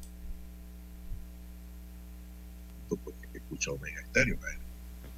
Hágalo con mucho cuidado porque estamos iniciando el año y no hay que iniciar con problemas Vamos a hacer las cosas bien, amigos y amigas. El conductor de un camión cisterna, lamentablemente, don César murió calcinado ayer en la tarde al anochecer, luego de quedar atrapado dentro del articulado en el cual se le volcó en la vía Agua Fría en la provincia de Darín. Según la información, la víctima rebasó un pick-up que iba adelante de él con tan mala suerte que el articulado cayó en un hueco perdió el control del volante y se volcó, yendo a dar barranco abajo. Residentes del lugar, tras percatarse de lo ocurrido, intentaron socorrer al conductor, pero el cabezal se incendió rápidamente, lo que impidió que pudiesen sacarlo antes de que el fuego se esparciera por todo el camión, don César. Lamentable hecho ocurrido en agua fría. Esa carretera no está buena, don César, para que sepa la he circulado eh, últimamente, en los últimos años. Esa, eh, esa carretera la reparan y al poco tiempo toda esta carretera se daña. Yo no sé qué hay por allá. Eh, Será tantos camiones cargando tuca. madera. De madera. Daña la vía. O los materiales utilizados, o también puede ser el, el, clima, don Juan de Dios. Llueve mucho. Recordemos que para esa área de Darien prácticamente la temporada lluviosa es casi todo el año. Bien, don Juan de Dios, otro hecho macabro que se descubrió. Mire, un hombre fue degollado y su cadáver fue descubierto entre los desechos de Cerro Patacón. El cadáver estaba en la parte de la, eh, en la, parte de la cintura hacia abajo. Eh, se presentaba este cadáver dentro de una bolsa negra para botar desperdicios de jardinería y en el área eh, del cuello tenía una toalla, eh, esto parece una sábana. Eh, las manos estaban maniatadas, el cuerpo fue encontrado la noche de este lunes en el vertedero de Cerro Patacón. Hasta ahora se desconoce la identidad del sujeto y se debe realizar entonces la autopsia. El cuerpo no estaba desmembrado, pero sí presentaba golpes con objeto contundente eh, don Juan de Dios, y bueno, hay una fotografía eh, de este cuerpo cuando fue descubierto dentro de esta bolsa y eh, parece, un maniquí, ¿no? Como fue encontrado. esto hace recordar, don Juan de Dios, este crimen recuerda el caso ocurrido también el 2 de diciembre. Recordemos cuando recolectores de basura también encontraron la cabeza de un colombiano en una bolsa eh, de uno de los carros recolectores compactadores de basura, ¿no? Que llegan al vertedero de Cerro Patacón. En aquel caso, el tronco del cuerpo había sido hallado horas antes dentro del maletero de un vehículo parcialmente incendiado cerca de los edificios Tuiri y Chucunaque en el sector de Betania, en el corregimiento de Betania. Ahora eh, se encuentra este otro cuerpo la noche del lunes eh, y se están realizando las investigaciones para determinar qué ocurrió.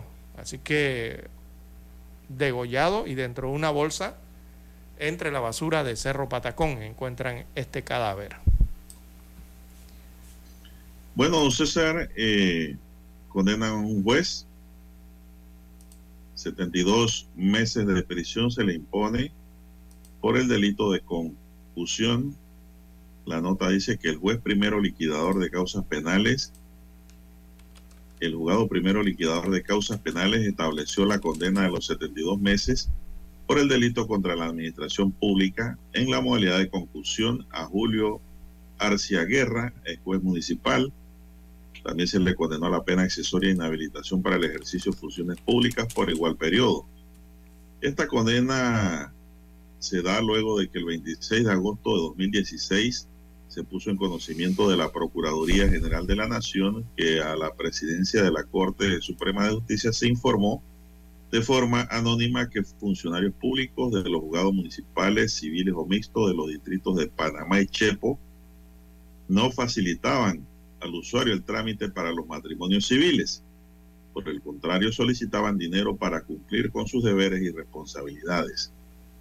Ante esto, el 24 de octubre de 2016, la Fiscalía Anticorrupción de Descarga realizó la operación encubierta denominada Matrimonio, por medio de la cual dos agentes encubiertos acuden al juzgado municipal de Chepo a supuestamente contraer matrimonio. Destaca la nota. La supuesta pareja entregó al juez 150 dólares en efectivo, dinero marcado por la fiscalía. Posterior a esto, en diligencia de allanamiento y registro corporal, se le ubicó a Arcia Guerra la suma total de 316 dólares con 90 centavos, incluyendo el dinero marcado para la diligencia. El fallo indica que al analizar las constancias procesales, el tribunal consideró que existían los elementos de prueba suficientes recabadas por la fiscalía que comprobaron la responsabilidad del procesado, que siendo funcionario en uso de su cargo cobraba contribución no establecida en beneficio propio para la realización de matrimonios entre personas que no vivían en su jurisdicción o solicitaban adelantos de fechas. Se ordenó además el decomiso de 166 dólares siendo depositados en la cuenta del Banco Nacional. Esta no es la primera vez que el nombre del juez Julio Arcia sale a relucir en presuntas irregularidades en el ejercicio de sus funciones. El año pasado, la juez primera liquidadora de causas penales del primer circuito judicial, Águeda Rentería, lo condenó a 80 meses de prisión por el presunto delito de corrupción de servidor público. La querella criminal en su contra fue interpuesta en 2015 por la firma de abogados Jaén y Asociados, representantes legales de Juana Sánchez de Ayala y Alfredo Carlos Ayala, don César. Bueno, este juez le cayó la teja, don César. Así es. Por lo que veo y entiendo, era un juez municipal del distrito de Chepo. Conclusión. Bueno, lamentable es muy lamentable y más cuando se trata de un administrador de justicia, don César, que sea condenado por eh, cometer algún tipo de delito. Y es lamentable porque se espera que los administradores de justicia sean transparentes, independientes e imparciales y autónomos, don César. Es lo que uno espera siempre de un juez como abogado, más que todo, y los usuarios en general, pues. Así que esto ocurrió así. Son las 7:13 minutos, Dani. Vamos a hacer una pausa para entrar en la recta final.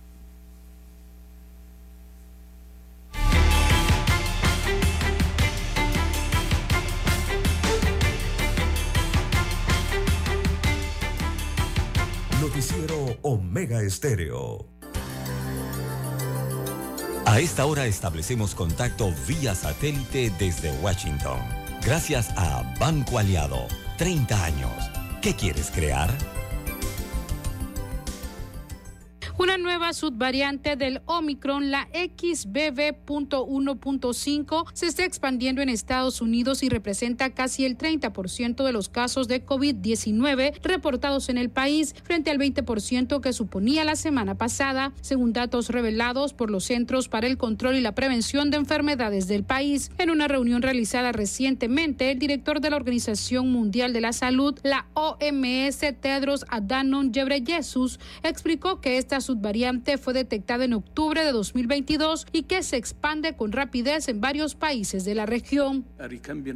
Es uno de los que ha incrementado en Estados Unidos y Europa y actualmente ha sido identificado en más de 25 países. La OMS está dando un seguimiento cercano y evaluando el riesgo de esta subvariante. Y... Por su parte, la epidemióloga principal de la OMS, María Van Kerkhove, dijo que la XBB 1.5 es la subvariante de Omicron más transmisible que se ha detectado hasta ahora.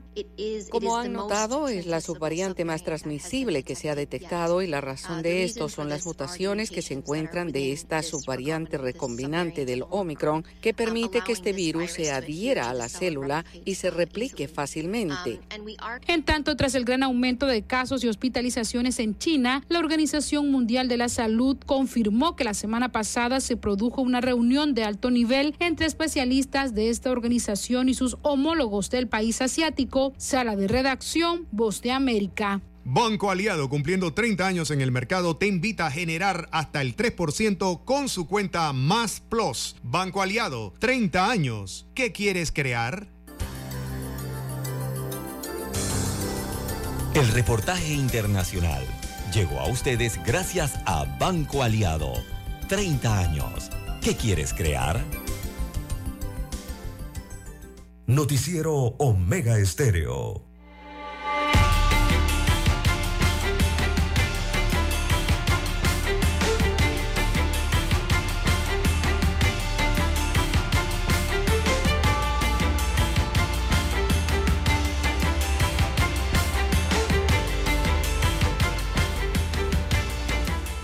Bien, Continuamos, amigos y amigas. Bueno, me informan, don César, que a pesar de que se está controlado el, el fuego en la zona libre, aún hay humo, mucho humo saliendo de las bodegas quemadas y pues hay un tráfico pesado eh, cerca de la Plaza Milenio, entrando a la provincia de Colón. Tráfico lento a raíz de este incendio que se originó ayer y que hoy pues todavía mantiene los bomberos tirando agua, don César.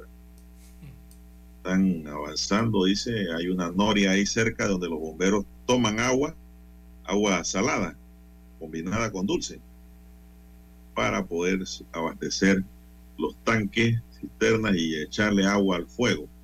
Bueno, tienen que tener mucho cuidado con esas norias porque por ahí se pasean unos cocodrilos, don César, muy grandes en esa área decimos porque lo, conocemos el área y lo hemos visto. Bien, son las 7:17 minutos, señoras y señores. Así es. 7:17 minutos, unos 12 millones de dólares generará directa e indirectamente la celebración de la Feria Internacional de las Flores y el Café en el distrito de Boquete, provincia de Chiriquí. Son miles de turistas que esperan asistir a la feria que abre sus puertas del 12 al 22 de enero, inaugurando el periodo de ferias para el año 2023. Por ahí le mandé el calendario de ferias a don César y a Dani también, a de este año. Calendario extenso. El año pasado la feria cerró con pérdidas, sin embargo sus organizadores son optimistas este año y esperan más de 150 mil visitantes en el recinto ferial. A pocos días de dar inicio, a la quincuagésima versión de la Feria de las Flores y del Café. Todo está preparado para recibir a los visitantes que disfrutarán del mejor clima, las más bellas flores y una cartelera de espectáculo. Fueron meses de preparación, mantenimiento de los jardines, organización de espectáculos culturales, musicales, artesanos y comerciales por parte del patronato de la Feria de las Flores y el Café presidido por el ingeniero Tomás Ruiz y su equipo de colaboradores. Bueno, ya don Roberto Antonio Díaz debe estar por Chiriquí, don César. que me dijo que iba para esa feria con todo este año. Que Roberto está disfrutando unas merecidas vacaciones. Y de seguro pues debe estar ya rumbo hacia Chiriquí. Son las 7:19 minutos, don César. ¿Qué más hay para esta mañana? Bueno, eh, abren las plazas a médicos, eh, don Juan de Dios, así que los profesionales eh, nacionales interesados en estas plazas de, de, médicos, el MINSA ha abierto esto, deberán entregar sus documentos en recursos humanos en Ancón, allí en el MINSA en Ancón, horario regular, ¿no? De 8 de la mañana a 3 de la tarde.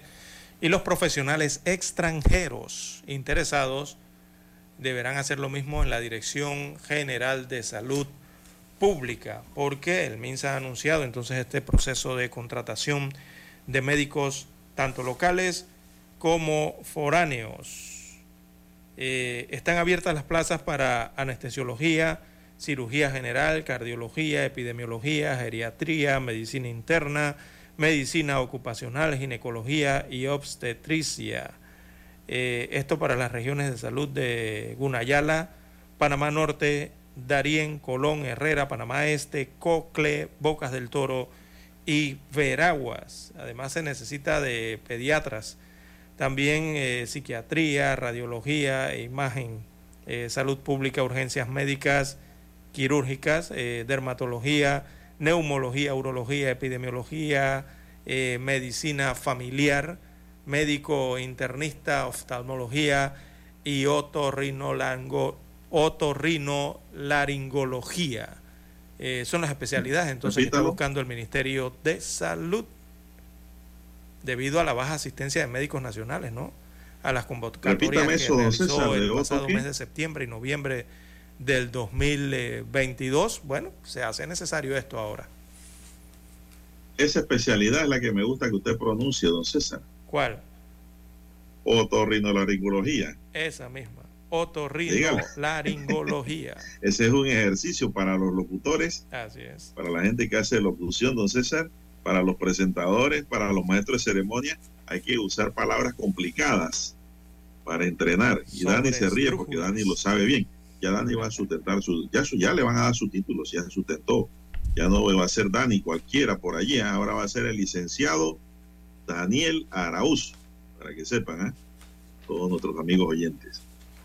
Bueno, don César, eh, me informa un oyente que sabe de seguro, porque maneja carteras de seguro, que los almacenes o depósitos de MEI no fueron quemados bueno, por las llamas en el siniestro iniciado ayer, sino que son a lo que usted se refirió primero, ¿no? Nevada. Dígame. Nevada. Nevada, correcto que May no, no, no ha sufrido nada, me informa esta amiga oyente de la estación. Ah, bueno, qué bueno. Gracias por la información. Y por la corrección allí. De los informes que llegan la zona del Caribe. 7.22 minutos, señoras y señores, 7.22 minutos en su noticiero Omega Estéreo. El primero con las últimas. Bueno, don César, los, los amigos de lo ajeno no perdonan ni a los peligreses. La maleantería está que no perdona ni respeta ni a Dios ni a los hijos de Dios. Los amigos de lo ajeno han, han perdido la fe y el respeto por las iglesias, porque no es la primera iglesia que asaltan y, iglesia católica, y a sus autoridades. También han asaltado iglesias evangélicas. El lunes, mientras los panameños reflexionaban sobre los hechos ocurridos el 9 de enero de 1964, un grupo de jóvenes estudiantes ofrendó su vida para defender la soberanía para esa fecha, tres delincuentes con mascarillas aprovechaban la calma de la ciudad en medio del día de duelo para meterse en la casa parroquial de la iglesia San Pablo Apóstol de la Grosería. Esa tarde, pues, a eso de las 7 de la noche, tres hombres altos, delgados y de morena, como los reyes magos, llegaron a e ingresaron a la casa cural, destaca el siglo, con una la estrella de Panamá lo dice, con una supuesta arma en mano porque se desconoce si era de juguete. Con ella pues asustaron a los feligreses y desvalijaron de celulares y dinero en efectivo a los miembros de la casa. Luego sin pena ni gloria corrieron como alma que lleva el diablo. Se informó que hasta el padre fue asaltado, don César. Óyeme, no respetan nada. Así es, por estos maleantes. Pobrecitos maleantes cuando les toque subir allá a rendir cuentas. 7.24 minutos. 7.24 La paga aquí, la paga allá, don César. En todo el territorio nacional. Bueno, en las redes nos preguntan eh, sobre los datos de la denuncia presentada contra Minera Panamá el día de ayer. Es que muchos se están preguntando esto, ¿no? Porque no aparecen en los principales medios. Bueno, allí el abogado Juan Ramón Sevillano Callejas eh, solicita que se investigue si se cometieron o se están cometiendo varios delitos después de que la Corte Suprema de Justicia declarara inconstitucional la mencionada Ley 9 de 1997, esa es la que habla del contrato, ¿no? Eh, solicita el abogado se investigue si se ha cometido delito contra el patrimonio de la República de Panamá por la extracción, exportación y venta de minerales aprovechados en la explotación minera mencionada, Minera Panamá, después de que la Corte Suprema de Justicia declarara inconstitucional la mencionada ley número 9 de 1987. También solicita en su denuncia se investigue si se ha cometido delito de peculado por omisión por parte de funcionarios públicos que tenían el deber de fiscalizar la cantidad y el valor de los minerales aprovechados en la explotación minera mencionada, después de que la Corte Suprema de Justicia declarara la inconstitucionalidad de la Ley 9. También solicita en su denuncia que se investigue si para cometer, si es que fue así, si hubo asociación ilícita para delinquir. Y solicita eh, se investigue si hubo o hay funcionarios públicos cometiendo el delito de extralimitación de funciones en todo lo relacionado a la mencionada explotación minera, además de que se investigue si los posibles delitos mencionados son continuados o permanentes o conexos. Es lo que presentó el día de ayer eh, en esta denuncia contra Minera Panamá el abogado Juan Ramón Sevillano Callejas. Así que se ha puesto denuncia contra esta empresa minera y funcionarios que podrían quizás estar involucrados. Bueno, recordemos que Sevillano Callejas fue uno de los abogados que presentó la demanda de inconstitucionalidad contra la ley que aprobaba el decreto, perdón, la ley que aprobaba el contrato entre el Estado y Minera Panamá. Entonces, así mismo es. Eh, todo esto tiene que ver porque, bueno, el, eh, hay un, el gobierno señala que la minera Panamá no puede operar. Realmente señalan que eh, la minera debe cesar la operación porque no hay contrato. Y el problema es que no hay contrato desde hace dos años. Y si siguen en la extracción, entonces se podría caer en otra situación, don Juan de Dios. Hay varios tipos penales que podrían aplicar a esta situación de eh, qué ocurre con este contrato aquí en Panamá. Eh, bueno. Bien, el Ministerio Público tiene la obligación de darle continuidad ahora, darle seguimiento a esta denuncia y, e investigar primero si existen los delitos y dos, buscar, a sus autores o partícipes del mismo, ya sea por acción o por omisión en cualquiera de los grados, primario, secundario o de tercera línea, pero que estén vinculados al mm. delito o los delitos denunciados.